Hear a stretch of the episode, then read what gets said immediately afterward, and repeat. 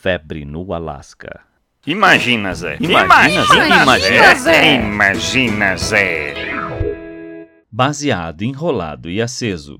Enquanto o patriarca da família Bosonar garimpava o dinheiro dos cofres públicos como se tivessem uma planta de lavagem industrial, em outro gabinete próximo e também na Câmara Baixa, outro deputado também mantinha uma planta de lavagem do mesmo porte.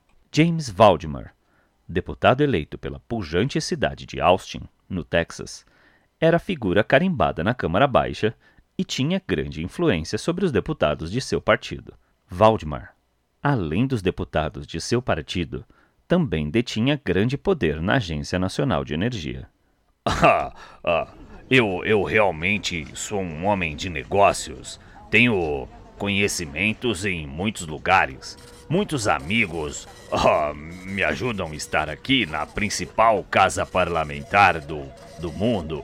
Eu realmente fico estupefato com, com esses deputados que chegam à, à, Câmara Baixa ah, ah, sem, sem qualquer tipo de projeto ah, para o país. Nós somos o Estados Unidos da América, horas bolas. Nós somos a América.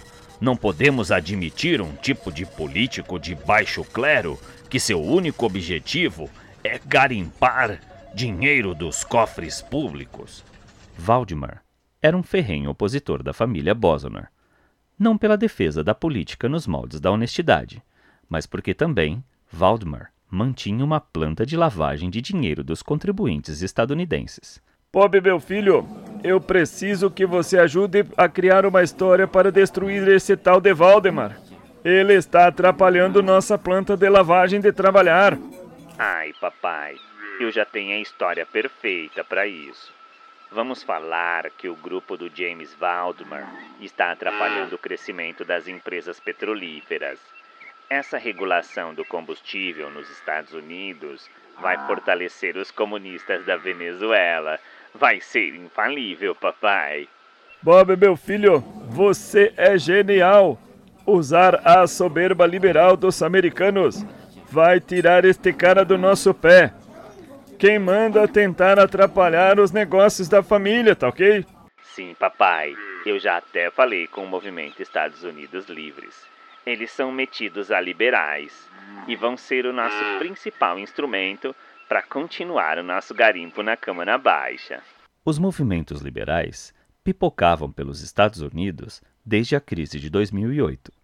Inserir uma notícia falsa que regular o preço do combustível seria uma medida comunista não era muito difícil, já que a população nunca fica muito atenta ao debate político-econômico. é absurda essa nova onda de não regulação dos combustíveis.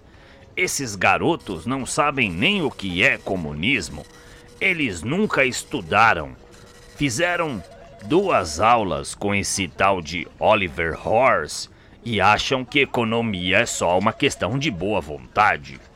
Valdemar e Bosonar, deputados que disputam o melhor posicionamento de suas plantas de lavagem. Eles ainda não sabem, mas ainda estarão juntos nesse garimpo. Febre no Alasca.